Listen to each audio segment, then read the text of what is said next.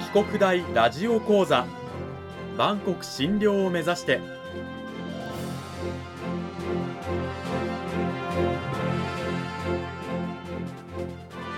番組タイトルにある万国診療とは世界の架け橋を意味する言葉です。この番組はアジアの十字路に位置するここ沖縄にある沖縄国際大学で日々どのような研究や教育が行われているのかを発信していく番組です。案内人はラジオ沖縄アナウンサー小橋川響が務めます。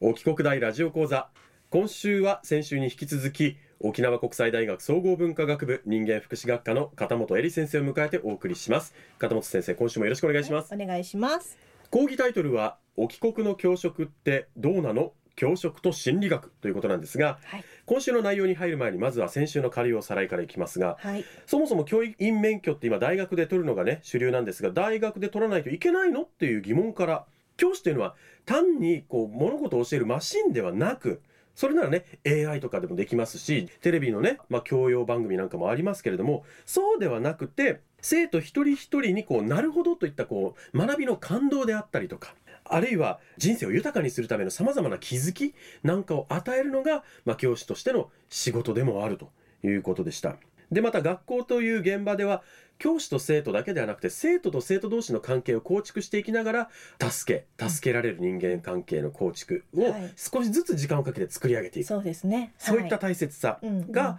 あるからこそ教師や学校というのは必要なのであると。じゃあまず最初に戻って教員免許っていうのは大学で取りますけれども、はい。専門学校で2年で凝縮して取るとかっていうのはダメなのっていうことなんですけれども、で大学は4年人によってはそプラスアルファがありますけどその中で教員としての知識や技術だけじゃなくてそれ以外の学びいろんなことに挑戦する期間の中で人間としての幹を太く根っこを深くする時間、うん。それが教育現場に出た時に、うん。えー知識を与える以外の面でとても役に立つんだはい。ということ、はいさらには、えー教育心理学などの心理学も教員を目指す人はね学ぶんですが、この心理学がなぜ必要なのかっていうとこれもずっと現場でね例えば子どもたちを指導してきた大人がもう何十年あるいはもう100年単位とかっていう時間をかけて積み上げてきた経験知識気づきの集大成なんだと。うんでそれを学ばずに現場に行くっていうことはもう丸腰で戦場に向かうようなものと。はい。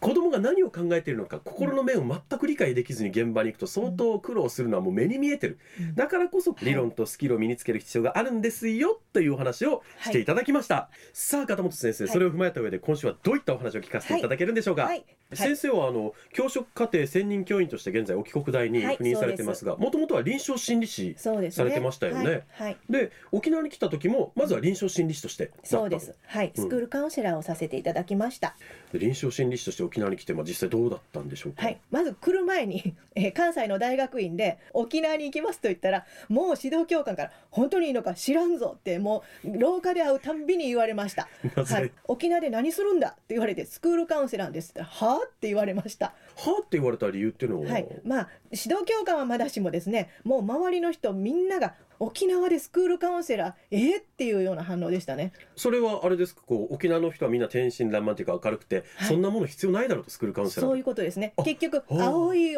海青い空もうあんな白い歯を見せてニコニコしてる子ばっかりがいるんだと。で優しいおばあがいて「なんくるないさー」とかいうふうに言ってくれると、はい、もうそういうとこで何の悩みがあるんだ？カウンセラーなんかいても無駄なんじゃないってだいぶ言われました。いやでもあの沖縄に生まれ育ったものとしては全然必要性がないなんてことはないです、はい。沖縄の人間はそんな能天気じゃないぞとみんないろいろ悩んでるんだと。みんな「なんくるないさー」とかって言ってないですよね。言ってないです。はい、なんとかならんこともいっぱいある。で、そう、沖縄に来て、こんなん言われたんですよって言ったら、みんな憤慨しました。うん。那覇の人も、小座の人も。ところで、どこの学校に行くのって言われたので、やんばるですって言ったら「はあ?」って言われました「やんばるより先に那覇に置いてよ」とか言われたんですね。実際やんばるにあの先生がね、スクールカウンセラーとして配置されるっていうことになったってことはやっぱり必要だったわけですよねやっぱり手を挙げた学校があったから行ったわけですね。実際どうだったんでしょうか、はい、もちろんね明るくていい子もいっぱいいたし可愛くてねいいとこだなと思ったんですけどやっぱり学校はたくさんの問題を抱えていました。うんはい、でいろいろな奥さんに会いましたけれどもこの人間に自分の心の内なんか見せていいものかどうかっていうことですごく試されるんですね。あ信頼できる大人かどうかっていう。でちょっとしたいたずらをされたりとかしながらなんですけどちょっとずつ小出しに、うん。まあ学校が面白くないとかあの先生嫌いとかまあその辺はまだまだ探りを入れてるんですよ。うん。はい、でいろいろこいつに話しても大丈夫かなっていうことをまあ見るんですけどその先に必ずどの学校の生徒の口からも聞いたのは何だったと思います？ちょっと想像がつかないんですけど何だったんですか？結局これは死にたいだったんです。これもう本当に最後の最後のに出てくる言葉じゃないんはい、ですか、だからそういうのを言ってもいい人間かっていうのを散々試した挙句にでも言われなかった学校はなかったです。どの学校でもやんばるだろうが中部だろうがどの学校でも聞きましたです小中高すべて。なのに「は必要?」ってみんな言うわけですよね。そうですねなんか大変申し訳ない気持ち今いっぱいなんですがはい、はあの子たちは別に何も悩みなんてないでしょうっていうような態度で接しているわけですね大人は。その実際苦しみを抱えている子どもたちに対して、はい、本当は死にたいっていう気持ちを持っているのにそれを言う相手いないわけです結局。うん。臨床心理士、まあ、スクールカウンセラーとして現場でうん。そういった子どもたちと接してきた片本先生が、でもうんその後今現在沖国大の教職課程専任の教員となってる、そこに至った経緯っていうのはどういったものがあったんでしょうか、はい。でその頃はまだ教職課程に行こうなんて別に思ってなかったんですけどでもそうやって日々その子どもさんたちと接してるうちに結局大人がもうなんか普通の中学生普通の小学生っていうのはもう明るく元気でもう将来の夢をね語るもの。そういう風な面しか見ようとしない。そうじゃない面を出すと非常にこうあってはならないというような態度をされたりあるいは無視されるかどっちかなんですね。はい。だったらということでもう大人に対してはそういう仮面をかぶるというか、うん要するに普通っていう演技をせざるを得なくなってくるわけですね。でもそういった子どもたちのこの問題があるというところに踏み込んでいける大人が、まあ、スクールカウンセラーしかいないかったみたいなまあそうじゃないと思うんですけど、うんまあ、私はそのようにして聞かせてもらったっていうことなんですね。スクールカウンセラーなら必ずできるというわけでもないし私は全部を聞けたわけでももちろんないです。うんう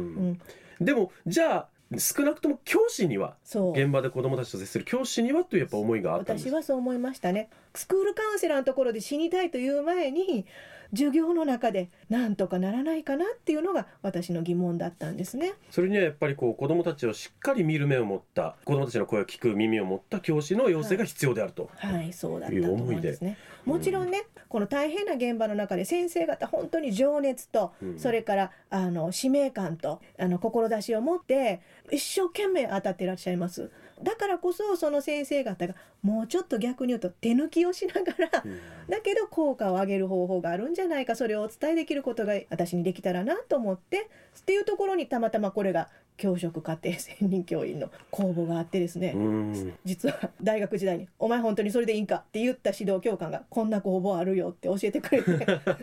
それが縁で沖国大にということでね、今ねあの、まあ、教職を目指している学生たちにこう見る目聞く耳を持ってしっかりと子どもたちを導いてほしいという思いで指導されていると。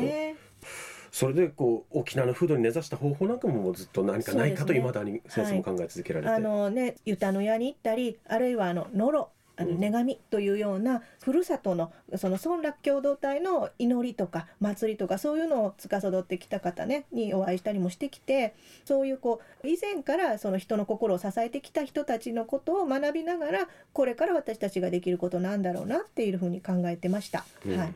いろんなこう子どもたち問題を抱えると問題行動なんかも起こしたりしますけれども、はい子どもたちっていうのはこういろんな面を持っているわけで、はい問題行動を起こしている子どもたちってこうね、はい。腫れ物扱うようにこうねはい。さ扱われたりするんですけどでも当たり前の子どもらしい面なんかも持ってるわけで、ええ。そういっったただの男の子女の子っていうものをもうちょっとこうすくい上げるような方法っていうものがね、あればなというふうには私も思うんですけどね。例えばうん必ず怒りとか悲しみの裏にも願いがあるんですよ。願いが叶わないから怒るし悲しむし恨むんですね。だからその怒ってるなんかこう鬼みたいな形相かもしれないしそれこそ私はちょっと研究で終身金入りなども興味があって調べてるんですけど終身金入りの鬼はもともとは純粋な乙女であったようにその鬼が怒ってる元の本当の願いっていうことを聞き取れるっていうことが大事なんじゃないかなと思うんですね。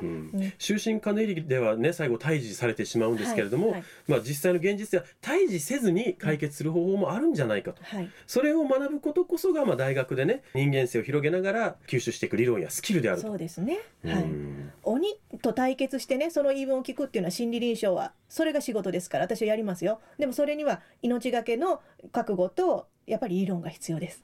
でも先生はあの心理学が専門なので今回ね心理学のお話を聞かせていただきましたけれども、やはりこう教職課程に用意されている一つ一つの過程、はい。あの学生たちが学んでいくものにはい。こう込められているのはやっぱり子どもたちの幸せを願う気持ちその通りだと思います、はい。うんもちろんね政治とかそその時々の状況と無縁ではないしいろんな問題はあるんですけどでも一人一人の教員はさまざまなそういう思い願いがあって教壇に立っているということは間違いないですね。うんうん